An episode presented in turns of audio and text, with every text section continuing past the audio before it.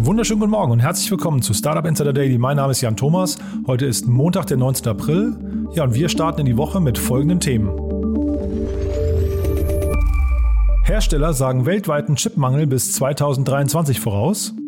Der Sonderermittler des Untersuchungsausschusses im Wirecard-Skandal stellt den Prüfern von EY ein verheerendes Zeugnis aus. Experten weltweit protestieren gegen Instagram-Version für Kinder. Der Online-Lieferdienst HelloFresh verdoppelt seinen Umsatz und hebt seine Prognose an. Und der Whistleblower Edward Snowden verkauft ein digitales Kunstwerk per NFT. Ja, außerdem heute bei uns zu Gast Philipp Dames von Cherry Ventures. Er ist der Partner von Christian Mehrmann von Cherry Ventures und der war leider verhindert. Und jetzt sage ich leider, das ist aber eigentlich nur der Form halber, denn äh, ich finde, Philipp hat Christian extrem gut vertreten, extrem kompetent und wir haben über ein ganz spannendes Phänomen gesprochen, denn es gab einen ja ziemlich coolen Artikel, ähm, den Christian Mehrmann ursprünglich geteilt hatte, zu dieser ja sehr faszinierenden Investmentstrategie von Tiger Global Management und äh, was es damit auf sich hat und was da eigentlich gerade in der Investorenszene passiert, warum da alle jetzt so ein bisschen vielleicht nervös werden werden sogar. Darüber habe ich sehr detailliert mit Philipp gesprochen. Außerdem haben wir quasi das zum Anlass genommen, um vor dem Hintergrund von Tiger Global Management über Joker zu sprechen. Das ist ein ja, Gorillas-Clone oder wie auch immer man das nennen möchte. Auf jeden Fall ein Unternehmen von Ralf Wenzel, der ja Fedora-Gründer und auch bei Delivery Hero eine große Rolle gespielt hat. Und der hat jetzt ein Unternehmen gestartet namens Joker und da ist eben Tiger Global Management mit an Bord, auch die Softbank und auch HV Capital. Also von daher scheinbar ein richtig cooles Unternehmen mit einem tollen Gründer. Ja, und all das habe ich eben mit Philipp Philipp besprochen. Ja, und dann ist heute noch bei uns zu Gast Marius Lisautsky. Er ist der Co-Gründer und CEO von Tink. Und da gab es ja diese Riesenrunde, diese 40 Millionen Runde. Tink ist ein Unternehmen, was sich irgendwie auf Smart Home Lösungen, auf, auf kleinere Gadgets spezialisiert hat, auf Heizungsthermostate und smarte Lichtsteuerung und so weiter und so fort. Haben da echt eine gute Traction. Und weil ich aber mit Philipp so ausführlich gesprochen habe, haben wir gesagt, wir machen wieder eine Sonderfolge. Die kommt heute Nachmittag, dann also in einer separaten Folge eben Marius Lisautsky. Ist ein tolles Gespräch geworden. Da hat er dann unter anderem auch erzählt, wie man zum Beispiel es schaffen kann, so ganz zufällig eigentlich die Samwer-Brüder von sich zu überzeugen. Also das und auch viele andere Anekdoten, das dann eben heute Nachmittag so circa ab 2 Uhr. Ich freue mich auf jeden Fall, es ist wieder ein toller Wochenstart und äh, toll, dass ihr wieder dabei seid. Von daher lange Rede, kurzer Sinn. Wir gehen rein in die Nachrichten mit Frank Philipp. Die kommen wie immer nach den Verbraucherhinweisen und die kommen jetzt.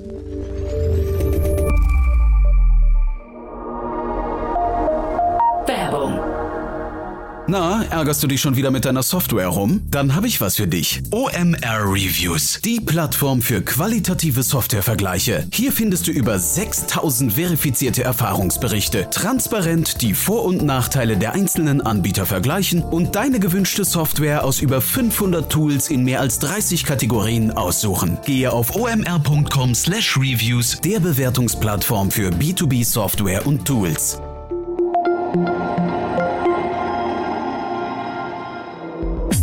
Insider Daily.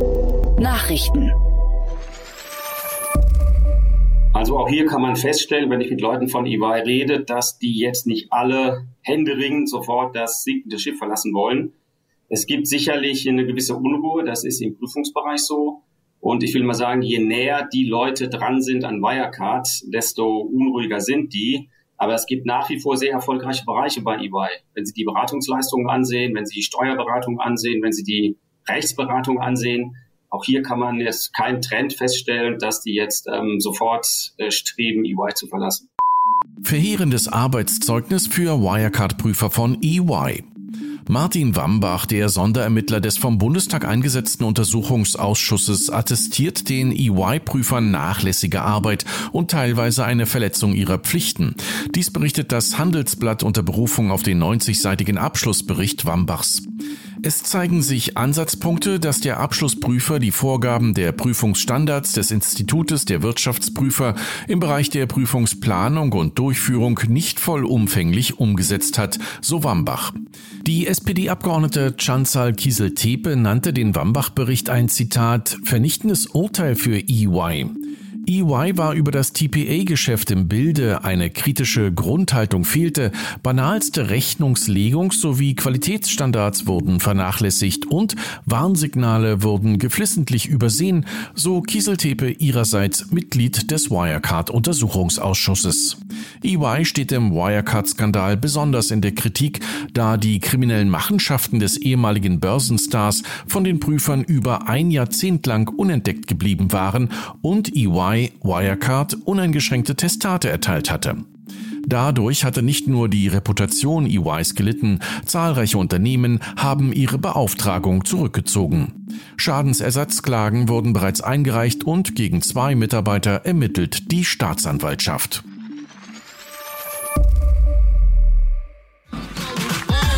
Einfach besser essen. Bestell jetzt auf hellofresh.de. HelloFresh veröffentlicht vorläufige Ergebnisse. Der Online-Lieferdienst HelloFresh hat seine vorläufigen Zahlen für das erste Quartal des Geschäftsjahres 2021 bekannt gegeben. Demnach konnte der Kochbox-Anbieter seinen Umsatz verdoppeln. Dieser stieg im ersten Quartal 2021 auf rund 1,44 Milliarden Euro und liegt damit mehr als 100 Prozent über dem Vorjahreswert. Das bereinigte EBITDA von HelloFresh ist dabei von 63,1 Millionen Euro auf rund 160 Millionen Euro gestiegen. Yeah, I mean, we don't have a lot of details yet about what Facebook's doing for this Instagram tool. But if it looks anything like what Facebook did for Facebook Messenger for kids, it's likely going to come with a lot of parental controls. So, like in Facebook Messenger, parents have a whole dashboard where they can see who their kid is talking to, what sorts of videos and images they're sending to people, um, and even kind of control what time of day that their kids are allowed to use the app. Experten protestieren gegen Instagram-Version für Kinder.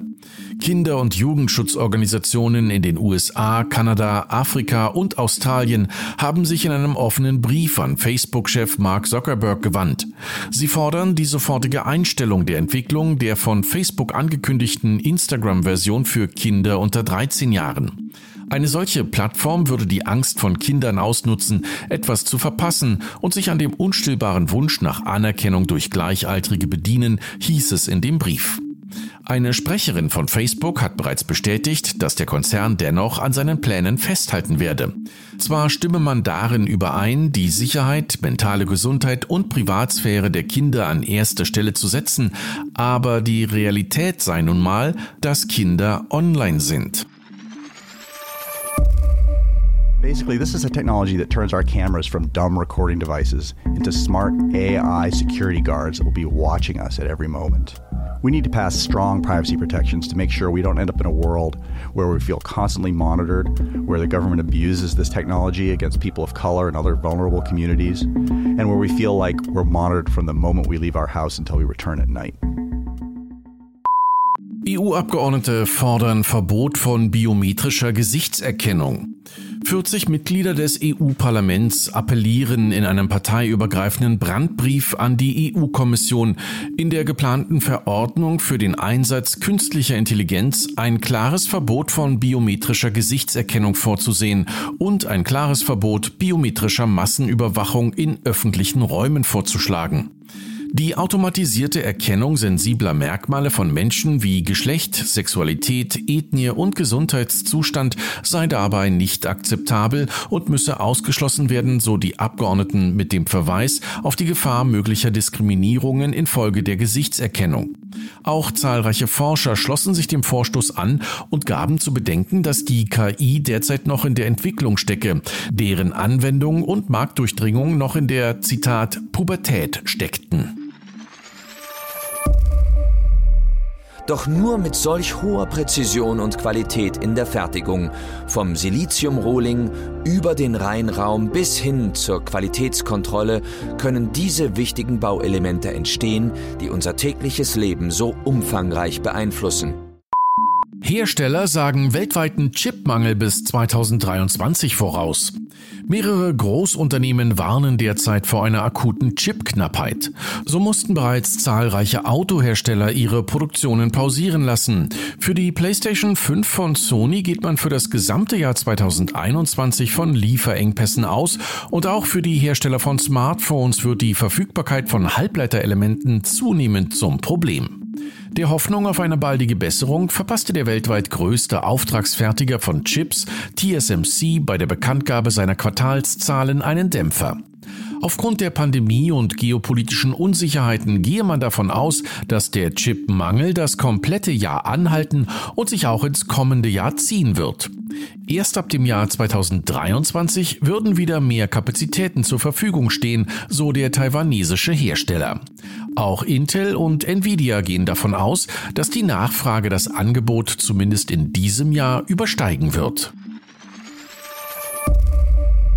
Kalifornisches Startup demonstriert Frachtflüge ohne Piloten. Dem US-Startup X-Wing ist ein Testflug gelungen, bei dem eine Cessna Grand Caravan einen kompletten Flug von Gate zu Gate, also inklusive Bodenverkehr, autonom durchgeführt hatte. Der Flug hatte bereits im Februar bei gutem Wetter stattgefunden, wurde aber erst jetzt publik gemacht.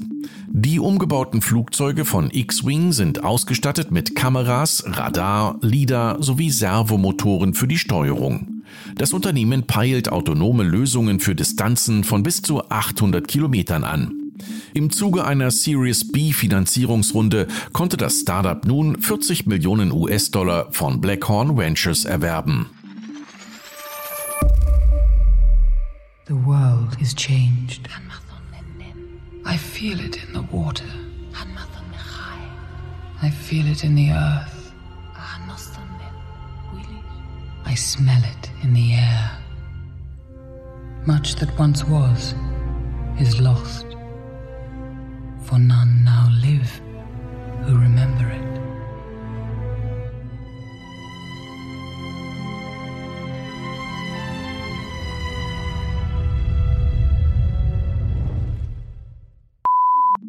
Erste Staffel der Amazon-Serie Herr der Ringe soll 395 Millionen Euro kosten. Fans der Trilogie können es kaum erwarten. Im Jahr 2017 hatte Amazon die Rechte an der Serie zum Herr der Ringe erworben und verkündet, mehrere Staffeln produzieren zu wollen. Die Serie spielt im zweiten Zeitalter von Mittelerde und somit tausende von Jahren vor Der Hobbit und Der Herr der Ringe. Wie nun bekannt wurde, wird die Produktion der Serie deutlich teurer als zunächst veranschlagt.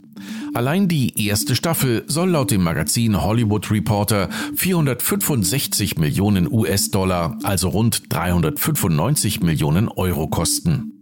Das Magazin beruft sich dabei auf Aussagen des Ministeriums für wirtschaftliche Entwicklung und Tourismus des Landes Neuseeland, das von der größten Fernsehserie spricht, die jemals produziert wurde. Nach derzeitigem Planungsstand werden fünf Staffeln der Serie in Neuseeland gedreht. Digitales Kunstwerk von Snowden bringt Millionenspende. Um neue Einnahmequellen für seine Stiftung zu erschließen, beschreitet der Whistleblower Edward Snowden kreative Wege. Der seit 2013 im russischen Exil weilende Snowden hat ein digitales Porträt, das ihn zwischen den Seiten eines amerikanischen Gerichtsdokumentes abzeichnet, für umgerechnet 5,5 Millionen Dollar verkauft. Das Porträt ist eine Anspielung auf eine Gerichtsentscheidung, die die Sammlung von Telefondaten durch die NSA im eigenen Land für widerrechtlich erklärt hatte.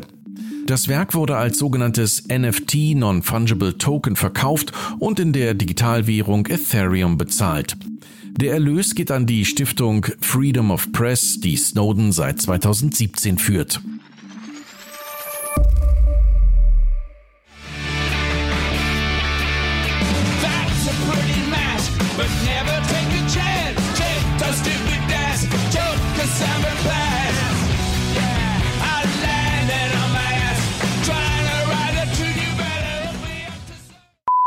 Mick Jagger mit NFT für angeschlagene Kneipen. Nicht nur Edward Snowden hat die Möglichkeiten von NFTs für sich entdeckt, auch zahlreiche Showgrößen starten eine Aktion zugunsten der Veranstaltungsbranche. So hat der Rolling Stones Frontmann Mick Jagger einen NFT veröffentlicht, mit dem er unabhängigen Musikbühnen finanziell unter die Arme greifen möchte, die unter der Corona-Pandemie besonders leiden.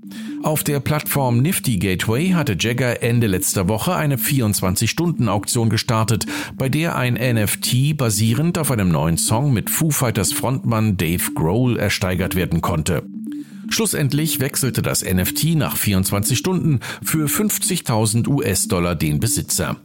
Der Erlös soll jetzt in großen Teilen den lokalen Wohltätigkeitsorganisationen Music Venue Trust und National Independent Venue Association zugutekommen. Fun Fact Und der Titel, ist der Titel nicht toll? Schauen Sie mal hier. Hubert Burda, wie er mit Intrigen, Inzucht und Inkontinenz Millionen machte. Oder das hier, Yvonne Bauer, Schädelschock. Wie lange liegt sie noch im Koma? Ich verspreche Ihnen, das sind 32 kunterbunte und juristisch hochproblematische Seiten. Und das Ganze gibt's auch online. Jan Böhmermann bringt neues Magazin. Eine Neugründung der ganz besonderen Sorte kommt vom TV-Entertainer Jan Böhmermann. Wie in seiner TV-Show ZDF Magazin Royal bereits angekündigt, findet man nun das gedruckte Magazin Freizeitmagazin Royal am Kiosk. Eine satirische Abrechnung mit der Regenbogenpresse. Böhmermann spricht von Deutschlands einzig wahrem Klatschmagazin und will der Arbeitsweise in der Branche mit offensichtlich falschen Gerüchten und überspitzten Falschnachrichten in knalligen Überschriften auf die Pelle rücken. Die etablierten Verlagshäuser reagieren auf die Aktion eher gelassen. Ein Sprecher von Hubert Burda Media teilte mit, Komödianten genießen Narrenfreiheit. Die Geschichten eines Komödianten werden wir nicht kommentieren. Und das waren die Startup Insider Nachrichten vom 19. April. Und jetzt zurück zu Jan Thomas. Startup Insider Daily, Investments und Exits. Jetzt zu Gast Philipp Dames, Co-Founder von Cherry Ventures. Präsentiert von Beiten Burkhardt, euren Partnern von der ersten Beteiligungsrunde bis zum erfolgreichen Exit. Super, ja, dann, also ich freue mich sehr. Philipp Dames ist heute auch hier von Cherry Ventures. Er springt ein, weil Christian Mehrmann verhindert ist und deswegen freue ich mich umso mehr, Philipp, dass wir uns mal kennenlernen. Hallo. Ja, hi, freut mich hier zu sein, als Ersatzspieler sozusagen. Ja, super. Du, äh, Philipp, Cherry Ventures kennt man natürlich. Äh, inwieweit man dich jetzt kennt, kann ich offen gestanden nicht beurteilen, zumindest nicht außerhalb der Szene. Vielleicht möchtest du dich mal kurz vorstellen. Ja klar, also Christian und ich haben Cherry zusammen gestartet, äh, damals erst gemeinsam als Angels. Wir haben zusammen studiert, saßen dann bei Zalando sehr lange nebeneinander. Ich war bei Zalando früh dabei, habe die Zalando Lounge gegründet, ähm, hatte vor Zalando noch ein anderes Startup, das heißt, kenne sozusagen die die Seite des Gründens sehr gut und habe mich dann äh, 2015 äh, entschieden, gemeinsam mit Christian Cherry Venture zu starten, als, ähm, als den Fonds, den wir damals gerne an unserer Seite gehabt hätten. Und äh, wir, wir haben uns auf Seed-Runden fokussiert, sind also in der Regel der erste institutionelle Investor in Firmen, helfen den Firmen dann ähm, ja beim, beim Aufbau äh, in dieser ersten Phase zu Series A auf dem Weg zum, zum Product Market Fit, wie wir sagen. Und ich selber äh, mache durch den Zalando-Hintergrund sehr, sehr viel auf der B2B-Software-Seite, ähm, äh, insbesondere auch was Retail und Retail-Infrastruktur angeht, geht, äh, beschäftige mich darüber hinaus viel mit Fintech-Themen und ähm, zusätzlich noch in diesem gesamten Kontext Digital Health, also alles drei große Bereiche, die sich jetzt in den, in den nächsten Jahren auch nochmal sehr stark entwickelt werden. Und ähm, genau, wir sitzen in Berlin, kleines Team und äh, machen etwa 10 bis 12 Investments pro Jahr. Und die auch nicht ganz unerfolgreich, ne, muss man sagen. Ja, ein paar davon äh, waren schon sehr erfolgreich. Äh, Auto 1 hat man vielleicht mitbekommen. Jetzt äh, Kazoo äh, folgt ja jetzt an die Börse. Äh, bei Flixbus sind wir dabei. Äh, Infarm kennt man vielleicht aus, aus den Supermärkten, wo die Kräuter stehen.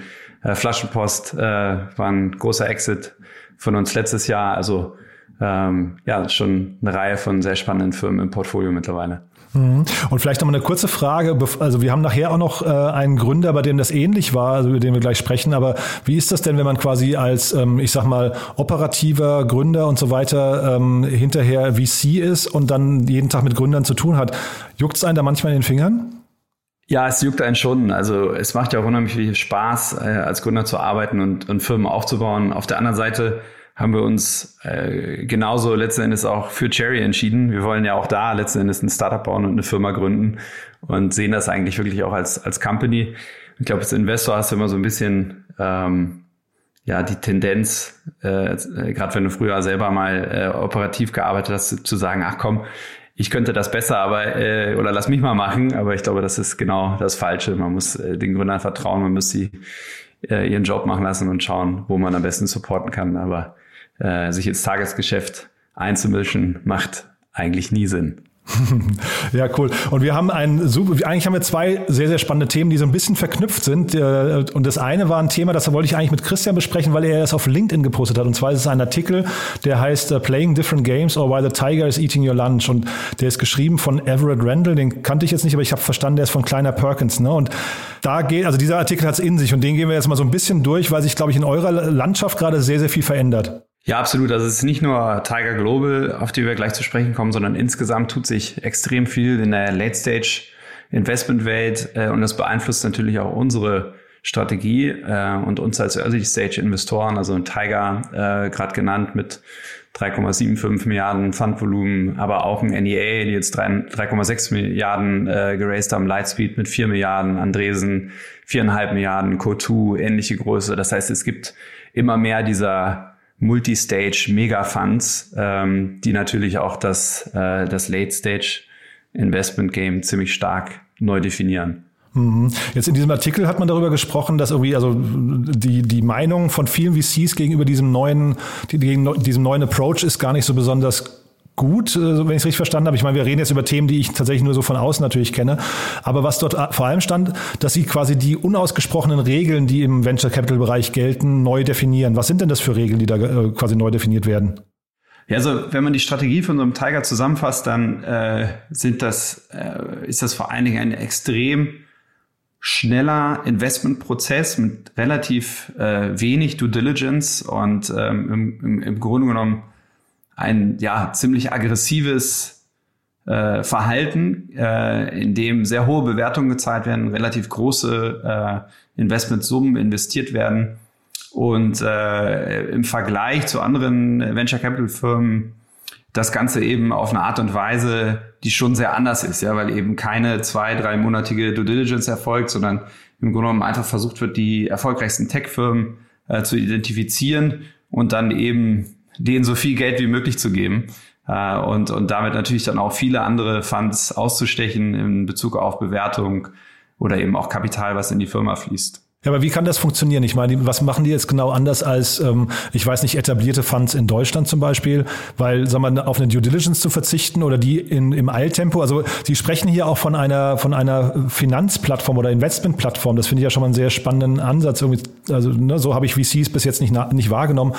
Aber wie kriegt man denn eine Due Diligence innerhalb von einer Woche hin, ohne zeitgleich auf viele wichtige Faktoren zu verzichten? Also man verzichtet sicherlich schon auf äh, eine tiefere Analyse. Gleichzeitig beschäftigt man sich ja auch außerhalb der jeweiligen Firma mit Märkten, mit Trends und kann dann auch recht gut identifizieren, in welche Firmen will ich reingehen. Man muss bei Tiger so ein bisschen sehen, die kommen ja eigentlich aus einer anderen Welt. Es ist eigentlich klassischerweise, also ein klassischer Hedgefonds, äh, Private Equity, äh, Chase Coleman, Scott Schleifer und dann Lee Fixel ähm, waren sozusagen die ersten drei äh, ähm, Partner oder Investmentpartner und dann jetzt noch äh, John Kirchhoff seit 2017, Lee Fixel. Er hat sich ja mittlerweile verabschiedet und auch mit Edition einen Fund ins Leben gerufen, der eine ähnliche Strategie hat wie, wie Tiger. Ähm, das ist eigentlich äh, einfach äh, eine etwas andere Struktur, diese Größe. Ich meine, Tiger hat äh, etwa 36 Milliarden äh, under Management. Das muss man sich mal vorstellen. Also wir haben etwa, sagen wir, 350 Millionen äh, bei Cherry. Also sozusagen der Tiger is eating, eating Cherry for breakfast. Ja, ähm, und, äh, und, und damit sind natürlich äh, auch ganz andere Investments möglich. Ja, wenn ich so eine hohen Assets under Management habe, dann ist eben ein 50, 60, auch 100 Millionen Investment, wenn es da mal schief geht, letzten Endes nicht so wesentlich für die Gesamtperformance des Funds. Und so muss man eben gucken, dass man in Themen investiert, die richtig, richtig groß werden und dadurch halt dann eben auf diesem sehr, sehr hohen absoluten Niveau akzeptable Renditen äh, zu erwirtschaften. Und, und das ist auch nochmal ein, ein entscheidender Unterschied zu anderen Funds, äh, zu, sag ich mal, etablierten Funds wie ein Sequoia, wie ein äh, vielleicht noch besser äh, Vergleich wie ein Benchmark, die immer relativ klein geblieben sind oder einen Union Square, äh, die einfach sagen, wir wollen einfach die höchstmögliche IRA, also die höchstmögliche Verzinsung auf das Kapital äh, unserer Investoren erzielen. Das ist bei Tiger nicht der Fall. Also Tiger sagt einfach, wir wir wollen einfach eine Net IRR. Die haben so eine Net IRR in etwa von 24 Prozent. Ähm, das heißt, das ist gut, aber das ist nicht fantastisch, ähm, aber es reicht eben für, ähm, für die Investoren jeweils wiederum in die Fonds, weil das häufig eben große institutionelle Investoren haben, äh, sind, die, die in erster Linie viel Geld äh, äh, allokieren wollen. Also die, für die ist das Modell eigentlich super, weil äh, die im Grunde genommen hinter Tiger äh, sehr, sehr viel Kapital zur Verfügung stellen kann, mit dem Tiger arbeitet äh, und gleichzeitig dafür eine akzeptable, eine sehr gute Rendite bekommen und eben in der Lage sind, sehr, sehr viel Geld zu platzieren. Ja? Und, ähm, und das wiederum äh, ermöglicht dann das Modell, das ermöglicht diese Größe und das ermöglicht eben auch, dass Tiger eben sehr, sehr, äh, ja, viele dieser Finanzierungsrunden machen kann in sehr, sehr kurzer Zeit. Ich, äh, es gab ja vor einigen Jahren, ging es irgendwann los mit der Softbank. Ne? Die haben ja irgendwie auch, glaube ich, 100 Milliarden oder sowas an der Management gehabt oder haben es immer noch, ich weiß es gar nicht genau. Da hat auch jeder schon mit dem Kopf geschüttelt, aber bei denen war tatsächlich nicht, da stand nie im Mittelpunkt, dass irgendwie die Geschwindigkeit, der, also diesen Due Diligence-Prozess oder dieses Investment so schnell hinzubekommen. Das habe ich zumindest nie gehört, dass das bei denen so relevant war. Ist das jetzt hier nochmal eine neue Qualität oder sind die beiden eigentlich recht vergleichbar sogar? Also man kann sich schon vergleichen, der Tiger ist, ist nochmal aggressiver, jedenfalls zur Zeit. Und man muss natürlich auch sagen, dass äh, äh, Tiger aktuell natürlich auch einen, äh, einen echten Run hat. Also äh, ähm, sehr, sehr große äh, Erfolge jetzt auch gefeiert hat in der jüngeren Vergangenheit. Also Coinbase äh, jetzt ja gerade für, für weiß nicht, um die 100 Milliarden, glaube ich, jetzt bewertet. Äh, mhm. Roblox, mhm. äh, ähm, äh, die auch public gegangen sind, mhm. wo sie etwa 10% halten. Stripe äh, ähm, haben sie äh, investiert und dann ähm, drei große Transaktionen, also Billion-Dollar-Transaktionen 2020 mit Postmates, mit Customer und mit Credit Karma. Also am Ende, ähm, und das ist vielleicht auch nochmal ein Unterschied zu Softbank, äh, wo es diese Exit jetzt auf der Tech-Seite jetzt äh, nicht so sehr gab. Äh, und ähm, und äh, dadurch kann man zumindestens das Modell gegenüber den Investoren äh, verifizieren oder validieren. Ja? Das heißt, äh, selbst wenn ich jetzt, äh, ähm, wenn ich sehr, sehr spät investiere auf einer sehr, sehr hohen Bewertung, ähm, dann habe ich immer noch natürlich bei diesen Mega-Outcomes, bei diesen riesengroßen Firmen, immer noch einen sehr, sehr guten Return. Ich habe mir das vorhin nochmal angeschaut bei Crunchbase. Also Tiger Global hat dieses Jahr, also äh, tatsächlich 2021, äh, in Summe um die 70, äh, ich glaube 77 Investments gemacht. Ja. Es ist irre, oder? Und äh, was du hattest vorhin gesagt, sie sind Later Stage. Also da habe ich gesehen, die fangen manchmal schon bei der Series A an. Ja. Ähm, wie ist denn das Modell zu erklären? Also dass die Series A, B, C, ich würde fast sogar sagen, zu ungefähr gleichen Verteilungen äh, sogar machen. Macht das Sinn dann, also so ein, so ein breites Spektrum aufzumachen? Und was heißt denn das dann auch für die anderen Marktteilnehmer eigentlich? Jetzt aber vielleicht wie euch oder so? Also Series A ist in der Tat eher selten. Also ein Tiger, also ist natürlich auch immer eine Definitionsfrage, wenn man natürlich eine Series A jetzt, wie wir es bei Joker gesehen hat, äh, so definiert, ähm, dass man sagt, hier sind irgendwie 100 Millionen Series A's, dann ähm, dann äh, passt das natürlich auch für Tiger, aber man sieht Tiger schon eher so Series C, Series D, Series E mit dann sehr, sehr großen Runden, sehr, sehr großen Tickets. Ähm, ja, für uns ist es äh, äh, in erster Linie natürlich eine äh, ja, Quelle äh, für, für zusätzliches Wachstumskapital, ähm, was äh, natürlich immer so ein zweischneidiges Schwert ist. Wir, wir investieren äh, ja jetzt, äh, zur Seed-Runde, da ist Tiger nicht. Ähm, oder da sind insgesamt diese Growth Fund, ich glaube, man kann das auch verallgemeinern, es geht ja nicht nur um Tiger. Ähm, aber dann ähm, sind, äh, sind solche Riesenrunden äh, natürlich irgendwo zum einen eine, eine Möglichkeit, den Firmen sehr, sehr viel Kapital zur Verfügung zu stellen und zu sagen, okay, damit könnte jetzt quasi für die nächsten Jahre wachsen. Ähm, zum anderen ist es natürlich auch gefährlich, weil wenn äh, es nicht so weiterläuft, dann ähm, sind die Firmen letzten Endes äh, fast automatisch gestorben, weil, weil niemand dann nach diesen Fonds auf diesen Bewertungen investieren wird. Ja? Also im Grunde genommen wird dann eine Firma mit einem Tiger Investment auch so ein Stück weit zu einem ja fast binären Case. Also entweder es klappt dann richtig oder es klappt eben gar nicht. Mhm. Jetzt weiß ich ja nicht, inwieweit du aus dem Nähkästchen plaudern möchtest, aber ihr kennt ja Flaschenpost auch quasi aus der direkten Zusammenarbeit und da hat der binäre Case ja ziemlich gut, äh, ziemlich gut funktioniert, ne? Ja, ja, ja. Also wir haben das aber, also genauso wie wir es vorhin beschrieben haben, ist auch äh, er, äh, erlebt. Äh, sehr, sehr schneller Investmentprozess. Die sind dann einmal eingeflogen, haben sich das angeschaut in Münster und dann war eigentlich auch schon die Entscheidung da innerhalb von kürzester Zeit. Damals konnte man noch reisen. Mittlerweile sind ja fast alle dieser Investments auch völlig remote. Und ähm, dann eben auch kein Investor, der sich groß involviert ins Board reingeht und dort halt groß Mitsprache haben will, sondern einfach ein, ein, ein starker Partner für Kapital und ähm, dann eben auch darauf beschränkt. Also sagen ganz klar, unser Value ist, wir bringen das Geld. Wenn ihr irgendwie Fragen habt, an Themen arbeiten wollen, wir haben hier eine ähm, Kooperation mit Bain, äh, dann kann man als Firma dann auf diese Bain Company äh, Beratung äh, zugreifen und mit denen arbeiten. Ähm, aber ansonsten hält sich Tiger ziemlich raus. Total spannend.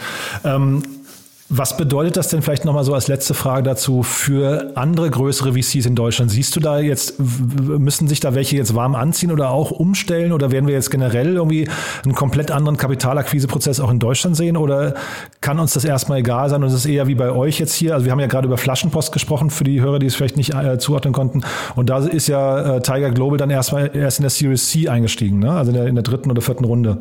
Ja, also es, ich glaube, der Markt der verändert sich sehr stark. Also der Late-Stage-Bereich äh, ähm, funktioniert halt äh, mittlerweile. Es ist äh, ganz anders als noch vor ein paar Jahren, wo es einfach wenige Firmen gab, die diese äh, Größen an Investments überhaupt stemmen konnten.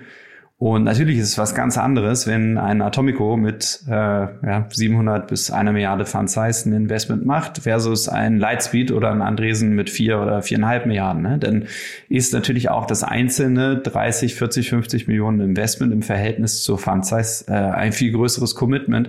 Und entsprechend ähm, kann das auch nicht so einfach äh, investiert werden. Das heißt, wir glauben schon, dass sich diese Late Stage, äh, äh dieser Late Stage Bereich massiv verschiebt. Ähm, und ähm, im Grunde im ersten Schritt ist es erstmal gut für die Gründer, weil sie bekommen mehr Geld äh, für weniger Anteile. Also ähm, hört sich erstmal gut an. Und dann im zweiten Schritt muss man natürlich sagen, am Ende wird abgerechnet. Das heißt, um, um diese Firmen dann wirklich äh, dann auch zum Erfolg zu bringen, müssen sie dann natürlich weiter massiv wachsen. Und dann muss es eben auch Exits, da muss es auch IPOs geben in diesen Größenordnungen, damit mit dann eben auch ein Tiger noch äh, Return macht auf, auf die Bewertung, die sie dann zahlen. Mhm. Und um das Ganze vielleicht jetzt mal praktisch zu untermauern, ähm, es, also wie es der Zufall so will, gibt es gerade eine Runde, die total spannend ist, wo eben äh, Tiger Global und auch Softbank eingestiegen sind, ne? Ja, genau. Auch ungewöhnlich, auch direkt zu Anfang. Hängt sicherlich auch mit dem Gründer zu tun, äh, mit dem Gründer zusammen, dem Ralf Wenzel, also die Firma ist Joker, äh, ähm, Holzbrink war da im Lied und dann eben äh, Tiger und Softbank. Ähm, also gleich zu Beginn ein sehr großes Investment, ähm, was natürlich auch daran liegt, dass dieses Geschäftsmodell äh, so ein Stück weit gerade um die Welt geht. Ne? Es gibt ein GoPuff in den USA, ähm, die auch sehr viel Geld schon geraced haben. Äh, ein Gorilla äh, in Europa. Ähm, wir haben Flink, ähm, ist auch super funktioniert, ein Cherry Investment und ähm, Insofern ist quasi das Geschäftsmodell klar, ja, und es ist auch klar, dass es bei diesem Geschäftsmodell auch äh, um Kapital geht. Das heißt, um das so ähm, so schnell auch zu skalieren, braucht man einfach jede Menge Geld. Und dann ist natürlich Tiger für so ein Modell auch ein, ein sehr guter Partner. Ne? Mhm. Bevor wir jetzt beim Unternehmen nochmal ins Detail gehen, lass uns doch vielleicht mhm. nochmal kurz diese Rundenkonstellation uns angucken. Also wie passen denn jetzt hier Softbank, äh, ähm, äh, Tiger Global und auch HV Capital zusammen? Äh, das, ich kenne die genaue Konstellation der Runde nicht, wie ich es mir erklären kann. Also der ähm, Gründer Ralf, der hat ja bei Softbank auch gearbeitet ähm, und das Unternehmen fokussiert sich im ersten Schritt äh, auf Lateinamerika, also lateinamerikanische Märkte. Deswegen denke ich, dass Softbank hier nur einen kleinen Teil der Runde gemacht hat und ähm, letzten Endes Holzbrink äh, den Lead gemacht hat, ähm, einfach auch, weil äh, Holzbrink natürlich ein Fonds ist, der in der frühen Phase dann äh, auch eng mit der Firma arbeitet und, und unterstützt und dann eben Tiger als zusätzlichen äh, Kapitalgeber äh, in der Runde. Also ich, ich äh, kann mir vorstellen, dass jetzt in, in diesem Fall Softbank gar nicht so eine große Runde, äh, gar, gar nicht so eine große Rolle in dieser Runde gespielt hat. Mhm. Hat dieses Modell eigentlich schon jetzt bei euch in, in VC-Kreisen genauen Namen? Weil also das ist ja wahrscheinlich nicht, nicht das Gorillas-Modell oder das Flink-Modell, ne? Oder GoPuff-Modell. Ist das ein, gibt es einen feststehenden Begriff dafür? Nein, eigentlich nicht. Also eigentlich nicht, ne? Nee, also es sind einfach diese diese 10-Minute-Delivery-Modelle. Ja, so Hyperlocal Delivery irgendwie Hyper, sowas, ne? Hyperlocal Delivery, genau. Ähm, wo es ja schon darum geht, äh, dass sich einfach Einkaufsverhalten massiv wandeln wird. Jetzt natürlich auch angetrieben durch, durch das letzte Jahr, durch Corona, aber einfach wir, wir sehen äh, bei Flink einfach, dass die Konsumenten das sehr, sehr stark nutzen, auch immer wieder nutzen und dann eben dadurch eben nicht mehr Samstag einmal in den Supermarkt gehen mit zwei Einkaufswagen und den Kofferraum voll, vollpacken und dann wird die Hälfte schlecht, sondern einfach on demand äh, kleinere äh, Orders äh, mit einem begrenzteren Sortiment, aber eben dieser Convenience, ich bestelle jetzt und habe es in zehn Minuten zu Hause. Das ist einfach ein Modell, was aus, aus Konsumentenseite extrem gut funktioniert im Moment. Mhm. Was würdest du denn denken, wie sich dieser Markt insgesamt, also jetzt nicht der Supermarktmarkt, sondern der Hyper-Local Delivery-Markt, wie der sich jetzt entwickeln würde? Ich meine, es gibt, es gibt jetzt so viele Player, die unterschiedlich stark äh, aufgeladen sind mit Kapital. Ähm, irgendwann treffen sie die sich ja jetzt, London ist, glaube ich, so ein Hotspot, wo sich ja. alle treffen, aber mhm. ich glaube, New York klingt jetzt hier auch beim Ralf Wenzel schon durch. Äh, Gorillas geht auch nach New York.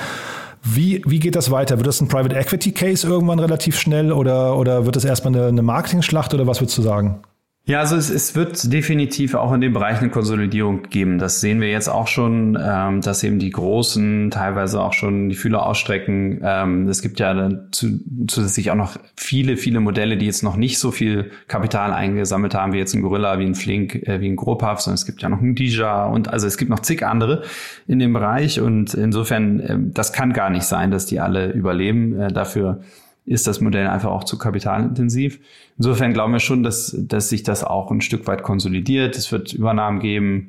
Äh, es werden auch Dinger platt gehen, ganz klar. Ähm, äh, nichtsdestotrotz ist halt dieser Markt einfach riesen, riesengroß. Äh, der Marktanteil äh, wird weggehen von den stationären Supermärkten, wird sich verlagern in diese Geschäftsmodelle. Und ähm, äh, das wird auch weiter wachsen.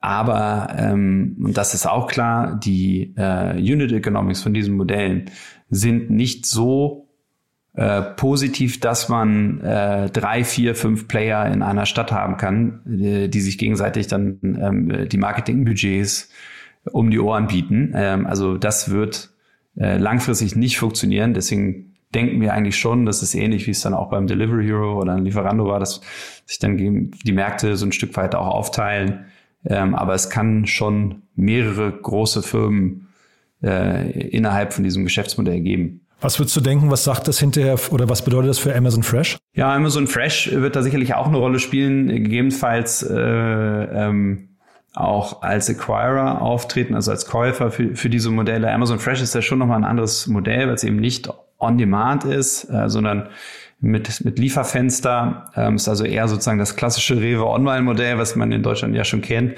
Ähm, aber die schauen sich das natürlich sehr, sehr genau an und werden da sicherlich auch in den Bereich reingehen. Also für Amazon ist das auch zu groß und zu strategisch, dieser ganze Food-Bereich, dass man sich da ähm, dann äh, nicht mit beschäftigt. Also ich gehe auch davon aus, dass, dass, äh, dass Amazon äh, da was machen wird und gleichzeitig, was man auch sieht und jetzt auch schon sieht, dass auch die ganzen Food Delivery Player auch in dieses Modell reingehen. Also in Deliveroo hatte das schon im IPO-Prospekt mit drinstehen, dass auch sie Food machen werden. Ein Delivery denkt genauso drüber nach. Also äh, es macht ja auch Sinn, weil die schon die Logistikinfrastruktur haben mit den Fahrern und die sozusagen nochmal besser ausgelastet werden können. Also es wird definitiv jetzt auch noch viele zusätzliche Player gehen geben, die in diesen Markt reingehen. Aber dieses Modell generell, dass jetzt quasi jedes Quartier oder jedes Viertel seinen eigenen, äh, seinen eigenen Hyperlocal Store bekommt, der dann quasi innerhalb von, ich weiß nicht, fünf bis zehn oder 15 Minuten ausliefert, das ist ein Modell, dem könnt ihr schon folgen, ja? Ja, absolut. Also ähm, diese ja, äh, Dark Stores sind letzten Endes ähm, kleine Supermärkte, die aber eben, äh, wo einfach nur äh, gepickt wird und dann wird die Order letzten Endes dem Fahrer übergeben und wird dann zum Kunden gefahren. Das ist also alles hoch standardisiert äh, und ähm, äh, dadurch werden auch diese Geschwindigkeiten möglich. Also dadurch ist es überhaupt möglich, jemanden in zehn Minuten seinen Supermarkteinkauf zu liefern, wo ja jedes Mal, wenn das passiert, irgendwie der der Kunde staunt an der Tür steht und dann sagt so, wie habt ihr das eigentlich jetzt gemacht? Ähm, äh, das ist also definitiv ein Modell, was auch funktioniert, aber mit zunehmender Größe äh, muss man dann schon auch drüber nachdenken, wie man das skaliert. Also ähm, diese Läden sind nicht besonders groß und ähm, du musst dann eben, um eine äh, Stadt abzudecken, wie jetzt Berlin oder Hamburg oder München brauchst du auf jeden Fall mehrere Stores äh, die dann äh, Straßenzüge abdecken äh, und dann äh, bis zu einer gewissen Dichte funktionieren. Und wenn dann quasi das Ordervolumen darüber hinausgeht, dann musst du eben einen neuen Store machen. Und insofern äh, schon operativ ziemlich komplex, äh, ähm, logistisch ziemlich komplex und eben auch kapitalintensiv. Mhm. Aber ist dann vielleicht sogar der, also dieses Modell, dieser Hyperlocal Shopping äh, oder Delivery Markt, ist das vielleicht sogar ein Angriff auf die Spätis und, und Kioske am Ende? Oder Tankstellen vielleicht auch?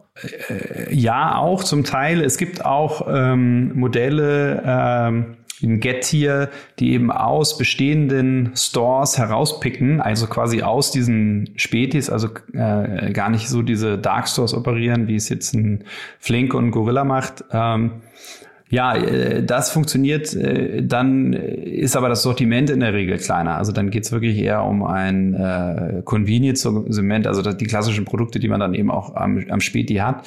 Was ja ein Flink versucht, ist ja wirklich einfach den, den Supermarkt äh, zu disrupten. Und ähm, du wirst nie das gleiche Sortiment haben, wie du jetzt in einem Rewe hast, aber du hast schon mehrere hundert, ähm, teilweise ein, 2000 äh, SKUs, die du, äh, die du kaufen kannst. Und äh, und, und du bekommst letzten Endes dort alles. Ja. Hm. ja, aber deswegen würde ich auch denken, dass quasi da eigentlich ein deutlicher Vorteil besteht gegenüber zum Beispiel im Späti oder in der Tankstelle.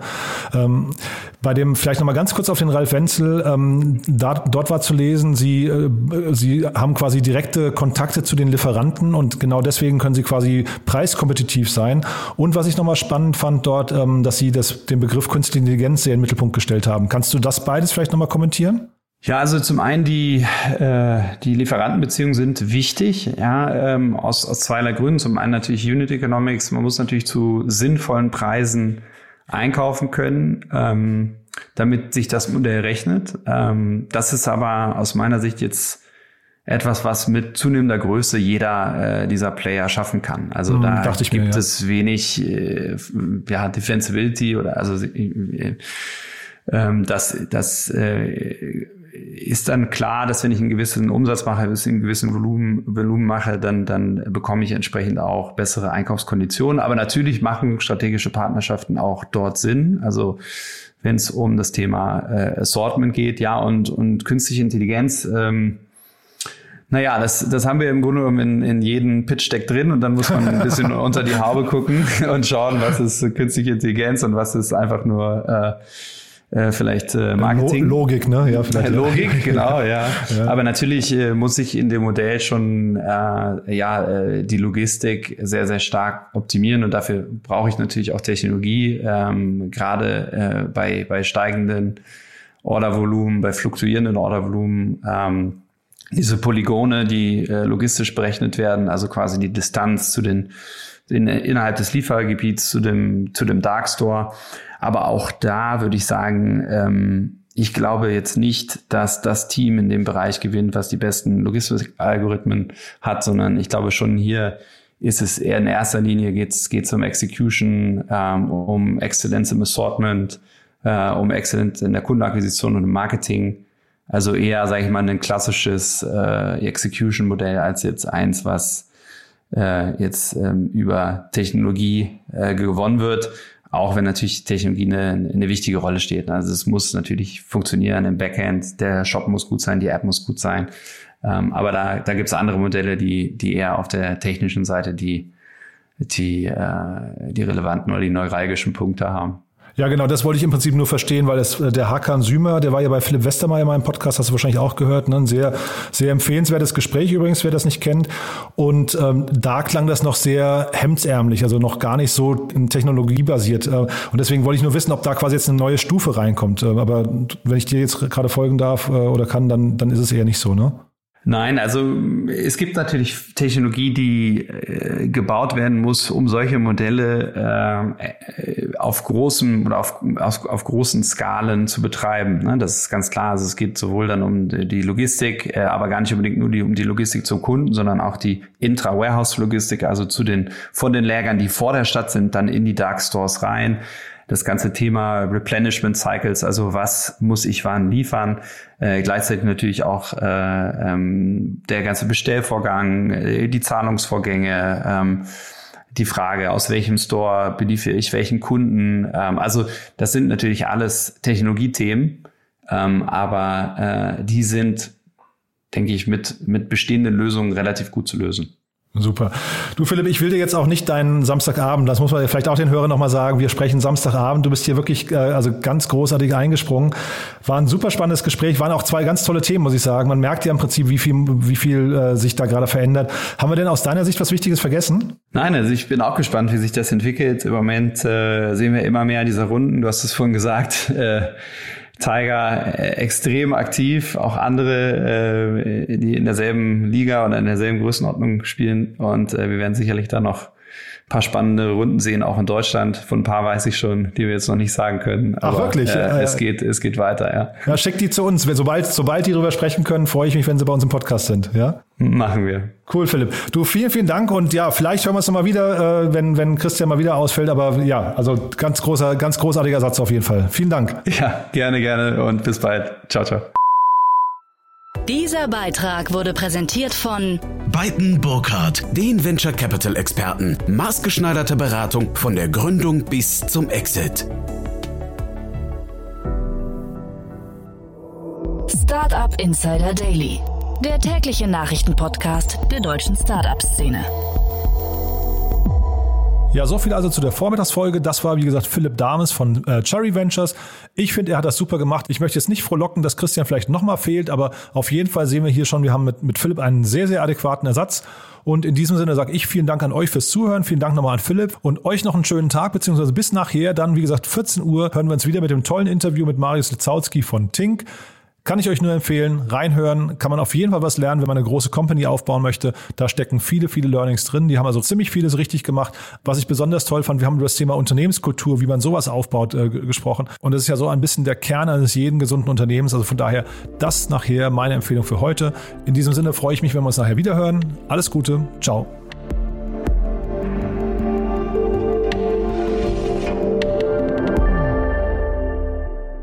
Diese Folge wurde präsentiert von OMR Reviews, die Plattform für qualitative Softwarevergleiche. Probiert es aus auf omr.com/reviews.